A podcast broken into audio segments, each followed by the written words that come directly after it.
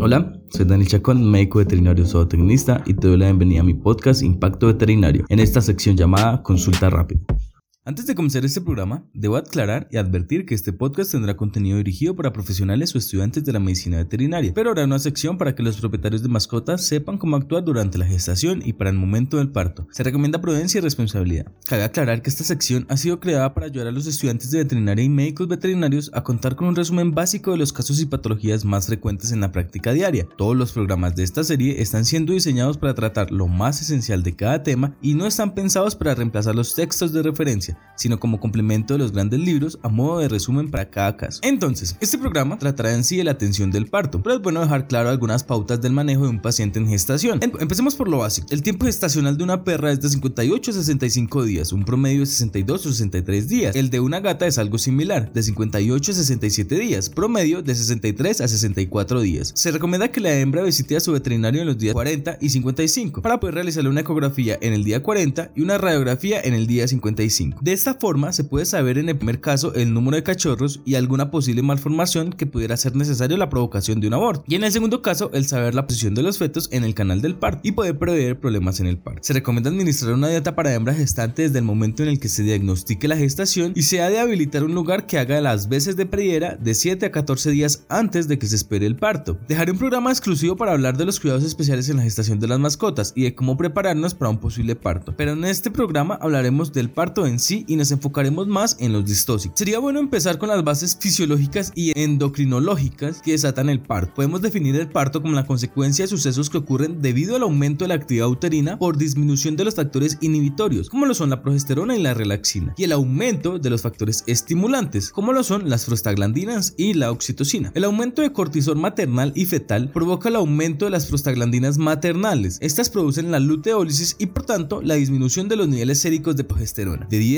a 4 nanogramos por mililitro en dos días anteriores al parto y a menos de 2 nanogramos por mililitro en las 24 horas previas al parto. La disminución de la progesterona es la causa del incremento de la prolactina, responsable del inicio de la producción de leche. Las prostaglandinas también estimulan la contractibilidad del útero, que junto con el descenso de la progesterona se desencadena la separación de la placenta. La oxitocina es liberada como respuesta a la presión sobre el cervix uterino y también estimula la contracción uterina. Para la predicción del parto existen varios cambios fisiológicos que nos indican que este está a punto de ocurrir. Una de las alteraciones más fácilmente observables es el descenso gradual de la temperatura preparto. Es recomendable tomar la temperatura rectal de la hembra de 2 a 3 veces al día, una semana antes de la fecha prevista del parto. De 18 a 30 horas antes del parto, la temperatura rectal va disminuyendo de 38.5 a 37.8 y hasta aproximadamente 10 horas antes puede llegar hasta 37.2 grados centígrados. Existen otros métodos como son los niveles sanguíneos de progesterona que aparte nos ayudan a diagnosticar gestaciones prolongadas o posibles distocias o el momento adecuado para realizar una cesárea. Como mencionamos antes, en las 24 horas previas al parto, una disminución de la progesterona en sangre menor de 3 nanogramos por mililitro indica que se puede desencadenar el parto muy próximamente. Por ello, independientemente de la fecha del parto calculada, concentraciones séricas superiores a este nivel indican que la gestación aún no ha llegado al término. Pero ojo, no debemos olvidar que en el caso de las gatas, los niveles de progesterona y el descenso de la temperatura pueden ocurrir hasta una semana antes del parto, por tanto, no son métodos de predicción tan exactos. Perfecto, ahora es importante reconocer los estadios o etapas del parto, que básicamente son tres. La etapa 1 es la fase de dilatación, la segunda, la de expulsión y la tercera, la de expulsión de placenta. Como clínicos es importante que a la hora de intervenir un parto debemos enfocarnos en las fases más importantes, que son la segunda y la tercera. Empecemos con la primera fase, que comienza con el inicio de las contracciones uterinas y la relajación del cuello uterino, y termina con la dilatación total del cuello uterino. Puede tener una duración promedio de 6 a 12 horas, pero puede durar hasta 36 horas en perras nerviosas y primíparas. Los cambios comportamentales pueden ser variables en función a cada hembra. Por lo general pueden estar inquietas, nerviosas y anoréxicas. Pueden temblar, caminar a paso y buscar un lugar para donde anidar. Pueden optar por lugares oscuros o apartados para parir. En cambio, hay algunas hembras que pueden buscar al propietario constantemente. En el caso de las gatas, tienden a vocalizar al principio, ronronear y socializar a medida que se acerca el parto. En esta fase el cambio de postura fetal tiene lugar. Si este cambio de postura no se produce satisfactoriamente, puede alterar la fase de expulsión, dando lugar a una distorsión de causa fetal. La segunda fase o la fase de expulsión comienzan con la dilatación cervical total y acaba con la expulsión de los fetos. Gracias a las contracciones uterinas de la fase anterior provocan que los fetos lleguen al cuello uterino. Cuando el feto llega allí, provoca el reflejo de Ferguson, que se traduce en la secreción de oxitocina y por tanto se intensifican las contracciones. El periodo desde el inicio de la etapa 2 hasta la expulsión del primer cachorro suele ser menor de 4 horas. El tiempo entre la expulsión de los cachorros subsiguientes suele ser de 20 a 60 minutos, pero puede durar hasta 2 o 3 horas más. Un intervalo que supere las 6 horas es motivo de consulta al veterinario. En las gatas, la duración promedio del parto es de 16 horas, con un rango de 4 a 42 horas, hasta 3 días en algunos casos. Es importante considerar esta variabilidad al intervenir en el trabajo de parto. El número de fetos presentes puede influir significativamente en la duración de las etapas 2 y 3. Y por último está la fase 3 o la liberación de las membranas fetales. Comienzan después de la expulsión de los cachorros y acaba con la expulsión de la placenta. La placenta se elimina a los 5 o 15 minutos después del nacimiento de cada cachorro. Es posible que uno o dos placentas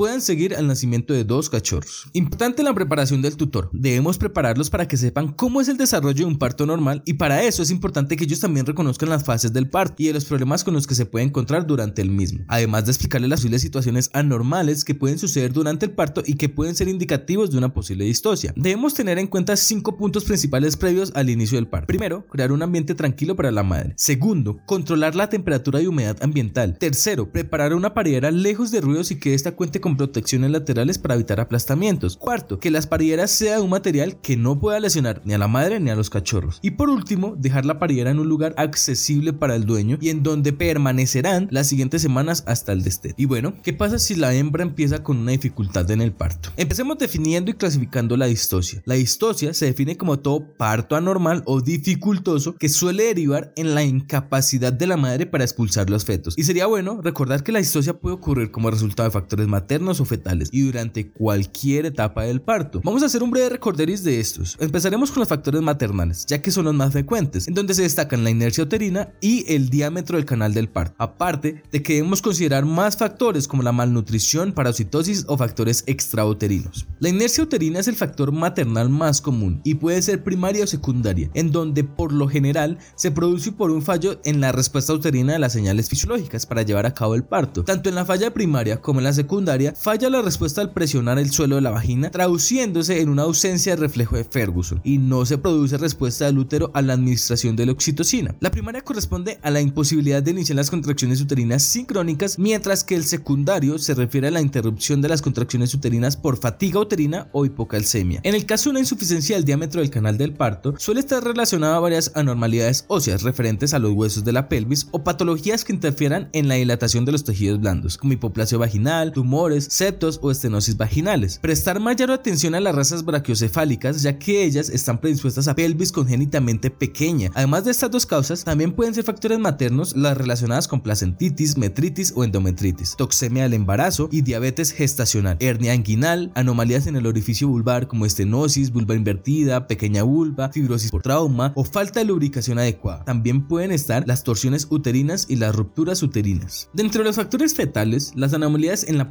presentación, la postura, la posición y tamaño son las más comunes. La presentación la definiremos como la relación entre el eje espinal fetal y el eje espinal materno, que debe ser longitudinal, ya sea anterior o posterior. Cuando es transversal, quiere decir que hay una normalidad. La posición es la relación entre el dorso fetal y los cuadrantes pélvicos maternos y debe ser dorso sacro. La postura es la relación entre las extremidades o la cabeza del feto y el cuerpo fetal. La postura normal consiste en pies y extremidades extendidas así como la cabeza extendida. También debemos considerar el tamaño fetal exagerado en camadas de un solo cachorro y las monstruosidades fetales como la nasarca fetal y la hidrocefalia fetal. Y ahora lo más importante, ¿cómo vamos a identificar una distosia? Desde el punto de vista diagnóstico existen distintos síntomas que indican una posible distosia. Además, algunos de ellos también indican cuál puede ser la causa facilitando su tratamiento. Sería bueno educar al tutor de estos signos para que ellos sepan cuándo es necesario la consulta veterinaria. En primer lugar, debemos identificar un embarazo prolongado Recordemos que el caso de las perras se considera una gestación de excesiva duración cuando ya han pasado 71 días desde el primer día del apareamiento o ya llevan 59 días después del primer día del diestro citológico o más de 66 días después del pico LH. Y en gatos cuando han pasado más de 68 días desde el día de apareamiento. Para estos casos es recomendable realizar un examen completo a la hembra, además de análisis de progesterona sérica, radiografías y ecografías para evaluar estrés fetal. También el no iniciar el trabajo de parto entre las 24 horas posteriores a una caída de la temperatura rectal de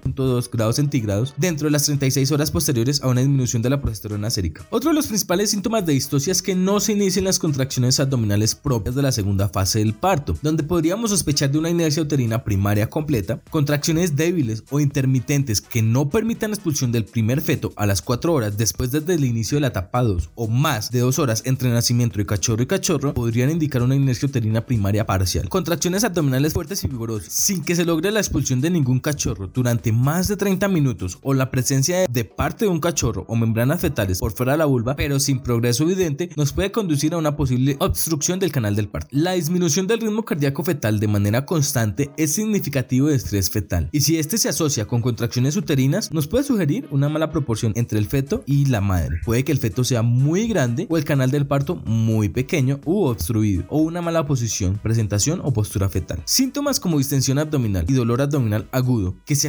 acompañen de hemorragia y descarga vulvar y signos de shock, nos pueden orientar a un diagnóstico de rotura uterina, que se produce normalmente como consecuencia de una torsión uterina o de un traumatismo. Los tratamientos dependen de la causa de la distosia, pero los podemos dividir o clasificar como tratamientos manuales, médicos o quirúrgicos. El tratamiento manual consiste en la extracción cuidadosa de un cachorro retenido en el canal del parto, siempre y cuando podamos resolverlo con el mínimo riesgo para la madre. Nos podemos ayudar con vaselina estéril para lubricar y evitar al máximo la utilización de instrumentos como la El tratamiento médico se debe empezar si no hay evidencia de estrés fetal. Por lo general es para tratar las inercias uterinas que pueden atribuirse a hipoglucemia, hipocalcemia o producción endógena inadecuada de oxitocina o una respuesta inapropiada a la producción normal de oxitocina. No se deben administrar agentes ecbólicos ante una posible distosia obstructiva, ya que puede acelerar el desprendimiento de placenta y la muerte fetal o provocar una ruptura de útero. El tratamiento médico consiste en la administración de gluconato de calcio y oxitocina basándonos en los resultados de la evaluación clínica. Cuando detectamos contracciones uterinas débiles, podemos ayudar con la administración de gluconato de calcio al 10% subcutáneo en una dosis de 1 ml por cada 4.5 kilogramos de peso corporal. La administración subcutánea es efectiva y no vamos a tener problemas derivados de las arritmias. En el caso de las gatas es aconsejable la vía intravenosa en una dosis de 0.5 ml por gato. Su uso es controvertido debido a que las contracciones uterinas pueden ser muy fuertes. Para tratar la hipoglucemia, la administración de una solución electrolítica balanceada con glucosa al 5 o al 10% a una velocidad de 60 o 80 mililitros por kilogramos día sérica sería la adecuada. Una vez tratados los déficits de calcio y glucosa y cuando las contracciones son débiles y poco frecuentes y los ritmos cardíacos fetales son normales, 170 o 220 latidos por minuto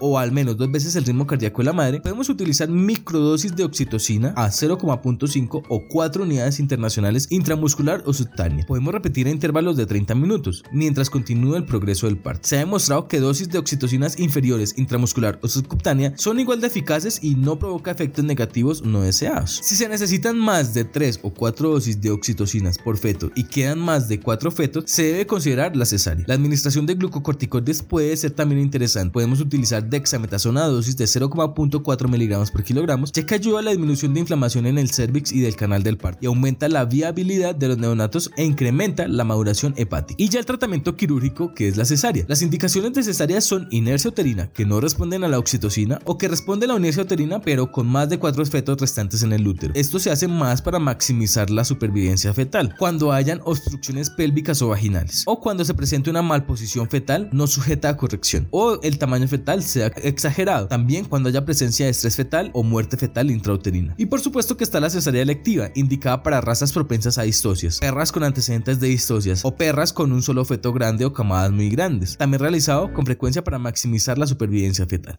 Sin más por decir, espero que este programa haya sido de tu agrado y de paso agradecer por tu tiempo y por escucharme. Si te interesa leer los estudios y la bibliografía en la que me basé para realizar este podcast, puedes escribirme a mi Instagram y con gusto te los facilitaré. Y si tienes dudas, inquietudes, aportes o sugerencias, no dudes en hacérmela saber. Estaré encantado de poder atenderte y ayudar. La idea es seguir aprendiendo juntos. Saludos y nos vemos en el próximo podcast.